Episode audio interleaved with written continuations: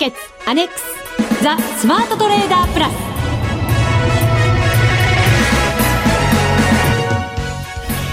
全国のリスナーの皆さんこんにちは。内田まさです。この時間はザ・スマートトレーダープラスをお送りしていきます。まずは福様にご登場いただきましょう。国際テクニカルアナリスト福永博之さんです。こんにちは。よろしくお願いします。よろしくお願いいたしますもう一人の福様は、はい、今日はですね仕事の都合でお休みなんですね。ちょっと寂しいですね。寂しいんですよ、ね、今日は大事な判定の日でもあるのにそうでした。はい。はい。何の判定だともしかしたらね、あの、リスナーの方、先週聞いてくださってない方は、そうですね。はい、わからないかと思いますが、はい、詳しく説明しますと、はい。えー、いつもはこの番組、FX ダービーを開催してるんですけれども、はい。第10回目に入る前に、はい。あまりにも私の成績が悪すぎて、もうこれは FX ダービーに入っていいのか、入っちゃいけないんじゃないかという、なので、今、一人ダービーを開催しています。ダーティーなのかどうか分かりません。まあ、テンション、はい、気持ちの中では一人ダービー開催ということですね、まあ、どっちでも1位ですけど。ビリでも1位です、ね、ビリというのかね。常に1位ですけどね。まあ気持ちは1位でそうです、はい、突き進んでるわけですが、ね、そうですね。モチベーション上げてねい。きたいところですもんね、一、人ということですから、はい、それがあの判定がなかなか難しいわけですよ。順位を出すわけにいきませんから。そうですね。はい。1位でもありビリでもあるわけですからね。はい。なので、はい、えー、トレードで点数をつけていただいて合格点が80点、はい、それが2週間連続で取れなければ、はい、FX ダービーの10回目は開催できないという。はい。ね。えー、まあそういう意味では内田さんのトレード結果にかかっていると。そうですね。で前回は福島さんが判定をしてくださって、うん、非常に高い。まあもちろん80点以上のね合格点でしたもんね、えー、正確に言うと95点でした またまた自分で言っちゃいましたね。重要ですからね。はい、はい。なので、ええ、今日のこの後のコーナーで、私が80点以上取れれば、そうです。はい、FX ダービーの10回目がもしかしたら開催できるという、非常に重要な週になってるわけです。これですから、今日、はい、ね、トレードの結果が80点に届かなければ、もう一度あの、すごろくじゃないんですけど。振り出しに戻るってやつですよね、ね、はい、そして、えー、また2回続けなきゃいけないということになりますからね、はい、そうなんです。まあでも内田さんの声聞いてると分かりやすいので。どうですか？今日は落ち着いた感じですか？それともテンション高い感じですか？割とテンション高いんじゃないですか？そうです、はい、結果が分かっちゃうじゃないですか。はい、はい、後ほどのコーナーで、えー、そのあたりも皆様にお知らせいたしましょう。さあ一体80点以上が取れるのか、どうなのかご期待ください、えそれでは番組進めていきましょう。この番組を盛り上げていただくのはリスナーの皆様です。プラスになるトレーダーになるために必要なテクニック心構えなどを今日も身につけましょう。最後まで番組にお付き合いください。この番組はマネックス証券の提供でお送りします。スマートトレーダー計画よーいドン。ザ・スマートトレーダー計画用意ドン。このコーナーでは、スマートなトレーダーになるためのノウハウ、実践テクニックについて教えていただきます。さあ、冒頭でもご紹介しましたが、ここからは今回の私のトレード報告です。はい。えー、番組のホームページには、私がですね、トレンドライン、あとはそのトレードを行ったポイントなどを書き加えましたチャートを掲載しておりますので、はい、えー、ご覧いただける方は、ぜひご覧いただければと思います。そうですね。はい。あの、ご覧になりながらお聞きいただいた方がね、えー、わかりやすいと思いますね。より福永さんの解説が、はい、わかりやすく皆様の 頭にもスーッと入ってくると思います。さあ、それではトレードの報告です。まずはですね、あのードル円を私ずっと見てたんですね。はい。で、えー、動きがですね、7月の19日ですから、先週の木曜日ですね、番組が終わりまして、はい、家に帰ってドル円を見ていたらもうずっとと狭いレンジで、揉み合う状況が続いてたんですね。うん、そうですね。はい。その幅がもう本当に実線ぐらいじゃないかっていうぐらい、狭い幅でずっと動いていまして、はい、で、これこう、勝手に煮詰まってるんじゃないか、みたいな。で、上に行ったらじゃあ買いで、下に行ったら売りでっていうふうに、これは考えてたんですね。はい。はい。ただし、うん、冷やしで見ますと完全な下落トレンド。冷やしで下落トレンド、はい。冷やしで見ると下落トレンドでした。うん、はい。で、えー、ブログの方には1時間足で掲載しておりますが、あ19日の22時に、えー、少し上に行く場面がありまして、はい、えー、差し値がかかりまして、買い78円60銭で入りました。はい、で、えー、あんまり幅は動かないだろうと思っていましたので、ちょっと、量は多く、200万通貨。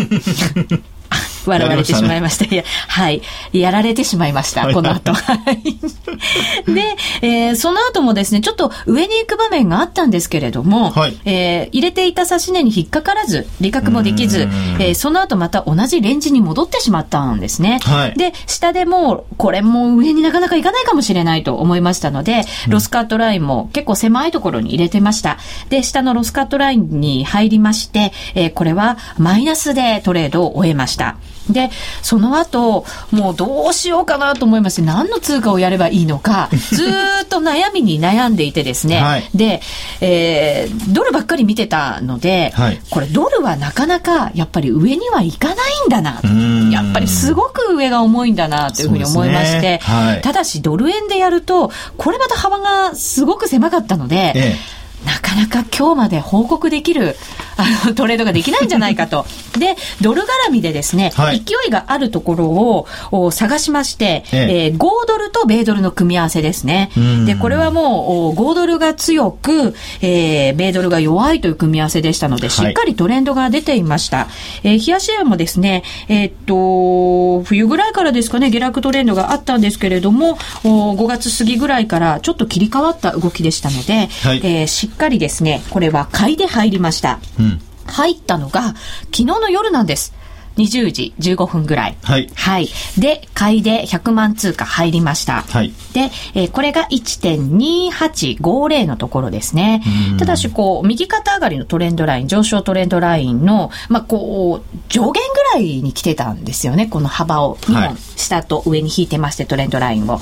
で、えー、その後ちょっと下に行く場面がありましたが、はい、えー、トレンドラインのその、加減に近いところで、買い足しに入りました。はい、1.2820のところですね。はい、そこからうまく上に上がってくれまして、えー、寝ている間に入れておいた、あその利確ラインしっかり捉えまして、はい、1.3326のところで決済、す、え、べ、て、えー、300万通貨になっていましたので、買い足しましたので、えー、なかなかいい利益は出たかなと。はい、ちょっとほっとしました今日報告しなきゃいけないというのがありましたので。振り出しに戻っちゃいますからね。はいそうなんです。ねでもちょっと厳しい過酷なルールをよく考えたもんですね。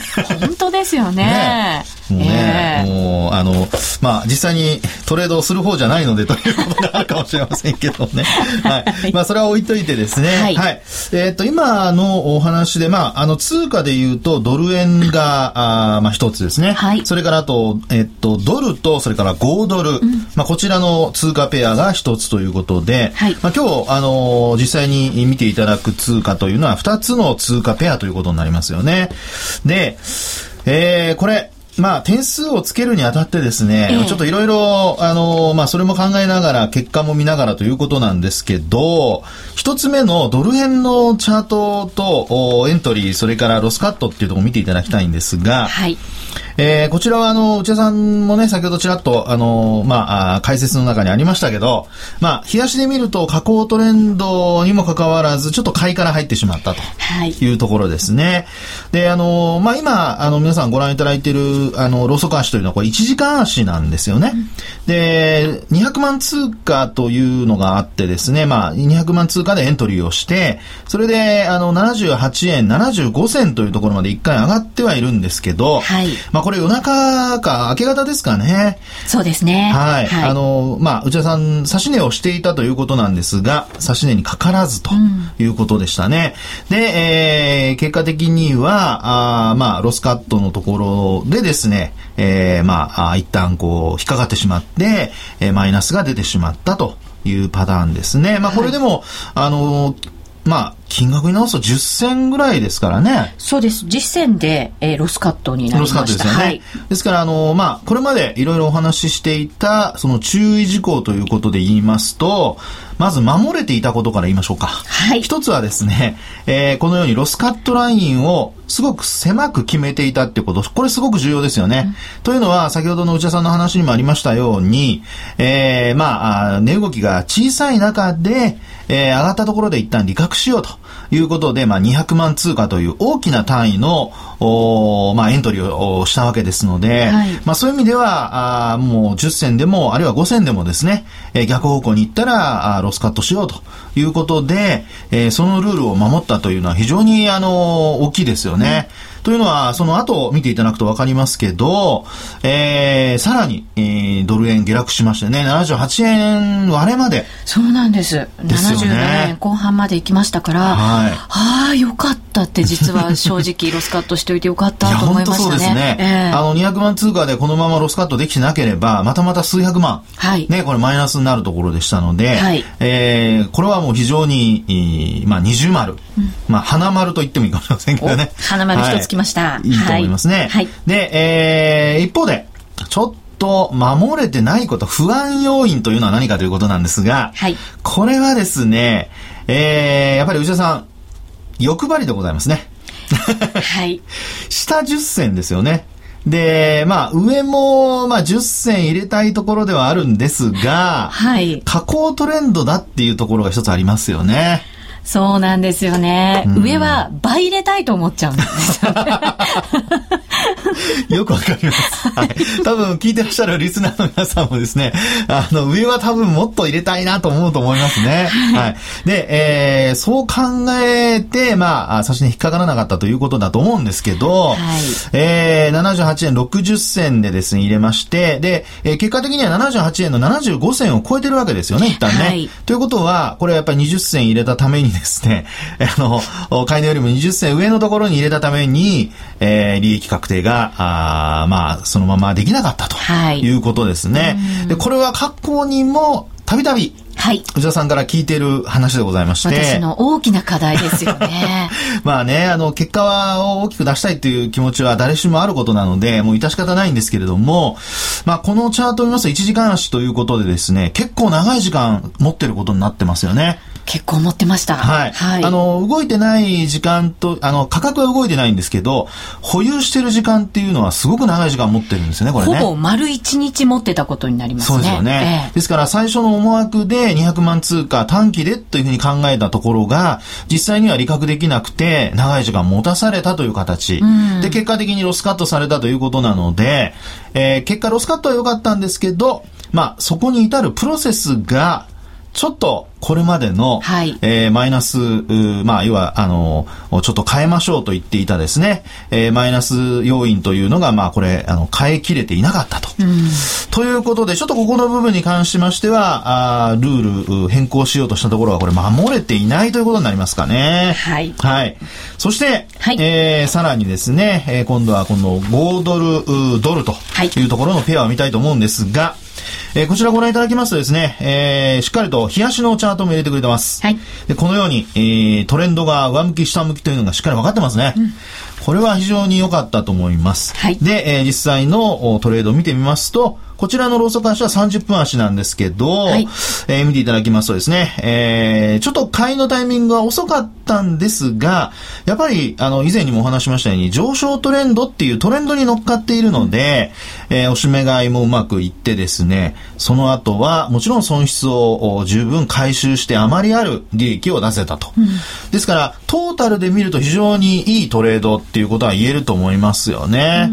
はい。はい。まあ、ですので、えー、今回、えー、この、まあ、あ5ドル、ドルの、この利確のところもですね、まあ、あまり欲を出さなかったということなのか、えー、1.3326がちゃんと引っかかってくれましたということなので、そうですね。これもあの、トレンドラインを引いていまして、それに抵抗のラインを上にもう一本入れてるんですよね。はい。そこの、一応なんかこう、上にぶち当たりそうなところに入れて寝ました。はい。はい、欲張らずにと。はい。で、あのー、これ、こういう時には、まあ、できればですね、あの、ちょっと下に差し値を入れると僕はいいと思うんですけどね。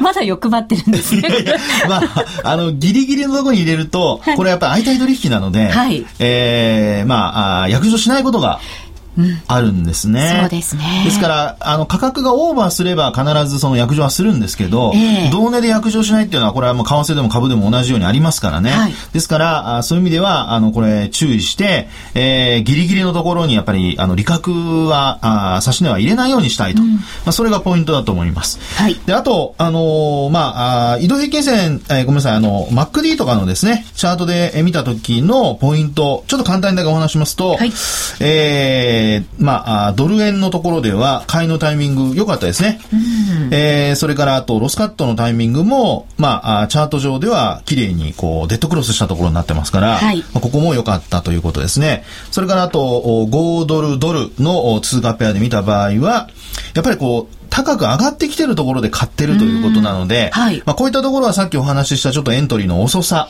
につながっていると。実際のあの買いタイミングっていうのは、あの、まあ、例えばですけども、ゼロラインを上回ったところであるとか、あるいはそのクロスしてるところですよね。はい、まあ、これがやっぱりエントリーのタイミングになるので、まあ、ただあの、ゼロライン下でクロスしてるところっていうのは、これも短期でやっぱり言わないといけないところですから、あそういったところを注意するということで、うん。はい、えー、まあ、今回のトレード、うまくはいっているものの、私個人的には。はい。まあ、後で。後で。あ、後で。いえいえ、すいませんでした。でも、課題は多しって感じがしますね。そうですね。ちょっとね、課題が多いかなと。いや、要は、あの、癖が、やっぱりね、はい、治っていないなという感じはしましたね。うん、マックディーのあの、ゼロラインの話がありましたよね。はい。これ、今見ると、やっぱりドル円のところはゼロラインの下なんですよね。私がトレードしたところは。ね、だからやっぱり、もうさらに早め早めに、もし利益が出たら、利確をしなか、しなきゃいけなかったのに、はい、それをしなかったがために、やっぱりこういうことになってるんですよね。そういうことですね。ですから、逆に言うとゼロラインの下のところで、えクロスして、えー、まあ、買いのシグナルが出たとしても、はい、これはやっぱり買い戻し。で、その後、また、このデッドクロスするような形になると、そこが、まあ、ショートのタイミングということになりますから、はい、そこをちょっと勘違いしないようにしたいところですね。確かにでもその通りにやってさえすれば、はい、77円台にドル円が入った時も、ええ、これ乗れてるんですよね。乗れてますね。えー、まあ、ショートしてですね、うまく、ええー、まあ、そこで欲を出していたら、すごく、すごい結果になってましたね。欲出すところが違うよって。いや私が煽ってどうするんですかね。すみません。はい。はい、そんな結果になりました。はい、さて今日は実行委員長の福島さんがいませんので、これのトレードの採点は福永先生に いただかないといけないんですが、なんかちょっと苦しい感じの点数になりそうな予感が。あのですね、えー、まあ、卒業させたいところではあるんですが、はい。もうあのね、えー、結論申し上げますと、やっぱりちょっとですね、癖が抜けていないので、はい。まあ、あの、合格点にに近いところではあると思うんですが、やっぱりもう一度、きちんと、あの、内田さんのトレードを見てみたいなと。これは、はい、えー、振り出しに戻るっていうことではないですね。ではない。はい、ではない。ではないですね。はい。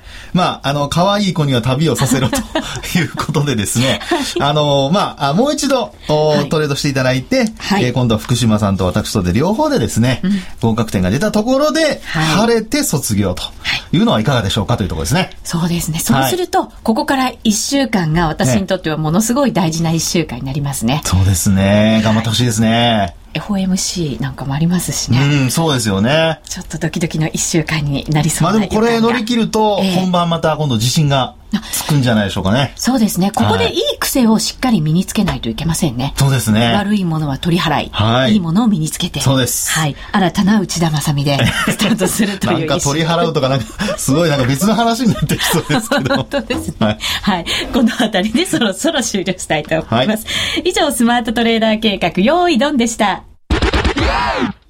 FX なら、マネックス証券の FX プラス。現在、FX のサービスを提供している会社、世の中にたくさんありますよね。そんな中、マネックス証券の FX 講座が堅調に増えていると聞いています。なぜたくさんある会社の中で、マネックス証券が FX トレーダーに選ばれるのか、私なりに検証してみました。まずは取引コストについて。取引コストといえば、取引手数料とスプレッド。マネックス証券では、もちろん取引手数料は無料。米ドル円のスプレッドは原則2銭と低コスト。しかも、1000通貨単位から取引できるため、初心者の方にも優しいです。気になる取引ツールはとても使いやすく、投資情報も満載で、携帯電話やスマートフォンからの取引機能も充実。もう、言うことありませんね。さらに皆さんに朗報。今なら、新規講座開設5万1000円相当プレゼントキャンペーン実施中。講座開設のお申し込みは、パソコンや携帯電話からマネックス証券で検索。今すぐお申し込みを。FX は予託した証拠金額より多額の取引を行うことができるレバレッジ取引であり、取引対象である通貨の価格や金利の変動により、予託した証拠金額を上回る損失が生じる恐れがあります。お取引の前には必ず、契約締結前交付書面の内容を十分お読みになり、リスク手数料などをご確認ください。マネックス証券株式会社、金融商品取引業者、関東財務局長、金賞第165号。ザ・スマートトレーダープラス。週のハイライト。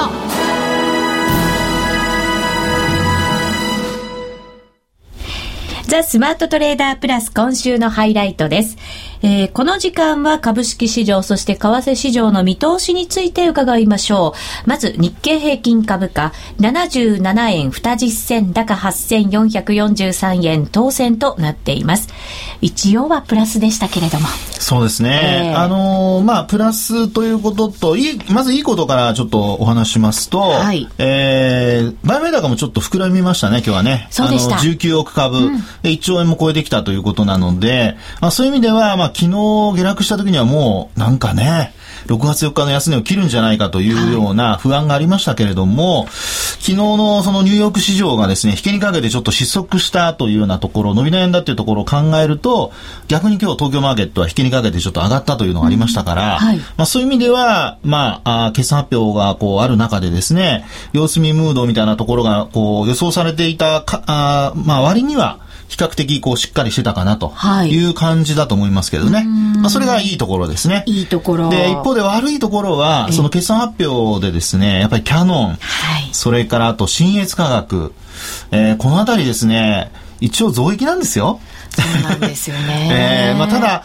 あのー、まあ、アナリストの予想に届かなかったとか、えー、まあ、そういったところ、あと、キャノンについては通期ね、下方修正しましたからね、はい、まあ、それが嫌気されて売られたというところなんですけど、まあ、ただそうは言ってもですね、一時キャノンは10%下落するような、まあ、そんな、あの、下げ率でしたからね、下落率でしたから、まあ、それからすると、やっぱり、あの、マーケット自体は、えー、減益だとか、うん、あるいはその予想に届かないとか、まあ、そういうふうなことに対して非常にナーバスになっているのかなというふうには思われますよね。そうですね、はい、ちょっと敏感に反応しすぎてるような気もしますけど、それがやっぱり地合いの悪さにから来てるんでしょうね。そうですね。まあ、それはあると思いますね。まあ、ですから、あそういった銘柄が多分これからもですね、結構出てくるんじゃないかと思うんですよね。まあ、今日なんかも、あの、日産自動車だとか、まあ、いろんなこう企業が結構ね、決算発表してますよね。はい、ですので、こういった数値の中身が、あまあ、どういうふうな反応になるのかということで考えると、まあ、今日の例で言えば、一方で上がった方は、あの、ヤフーだとか、それからあの、ファナックなんかも上昇してるんですね。はい、ですから、まあ、二極化ってっていうのが、やはり、あの、これからも続いてくるんじゃないかなというところでしょうね。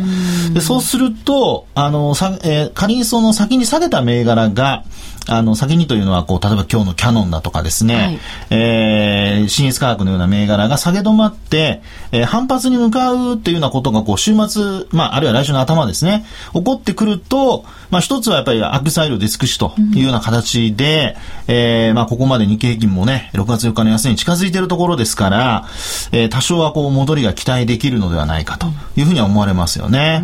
はい。多少はとおっしゃいましたね。うん、そうですね。まだちょっとね、あの、の円高が止まらない限りはというのは形になるでしょうね。うその円高はじゃあどこまでというのも重要になってきますよね。はい、そうですね。今ドル円が78円15銭から17銭、そしてユーロ円えー、94円78銭から82銭あたりですね。ユーロはもう今日の安値圏での推移ですね。ですね。えー、まあ日中、その、日経平均が上げ幅を広げるような時には、一応95円台をね、つける場面があったんですけれども、えー、まあ一方ではドルが結構ちょっとこう難聴になってきて、うん、また78円台の前半ですよね。うん、で、ユーロもその95円つけた後、ちょっとこう弱含みというところですので、はい。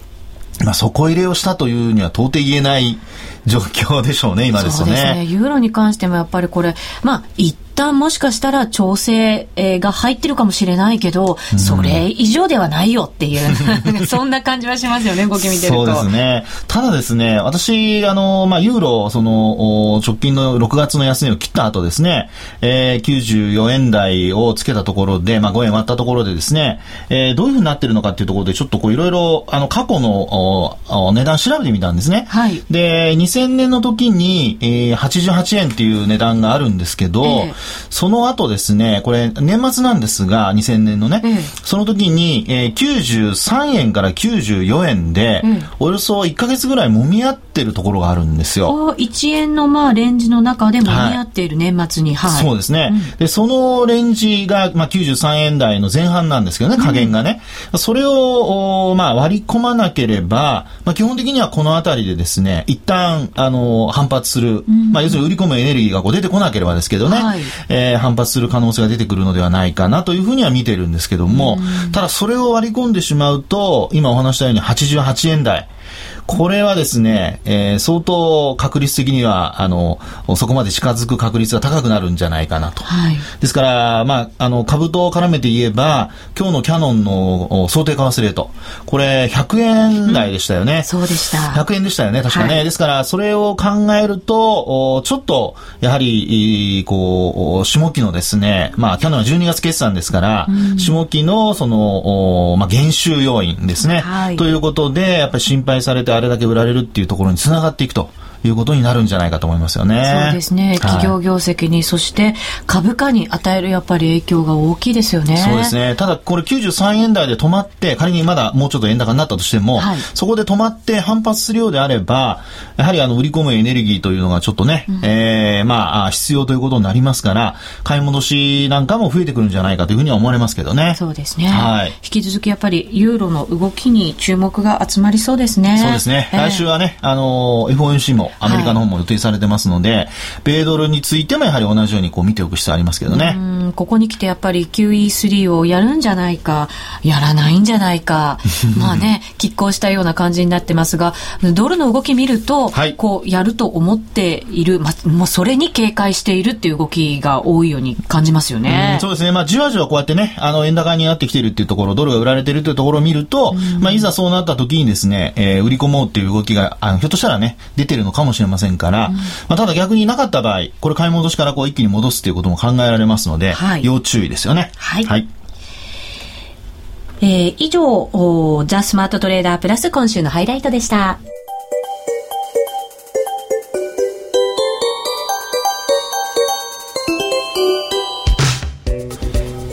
島さんがいない中、進んできました。はい楽しい、はい、そうですね トレード。はい。また私も頑張ってきますが来週福島さんにもいい報告ができるようにはい、頑張っていきたいと思います。いやいい方に向かってますから楽しみです。そうですね、ブログにも頑張ってっていうメールをねいただきまして。温かい声嬉しいですね本当ね、はい、お相手は福永博之と内田まさみでお送りしました。それでは皆さんまた来週。ま、この番組はマネックス証券の提供でお送りしました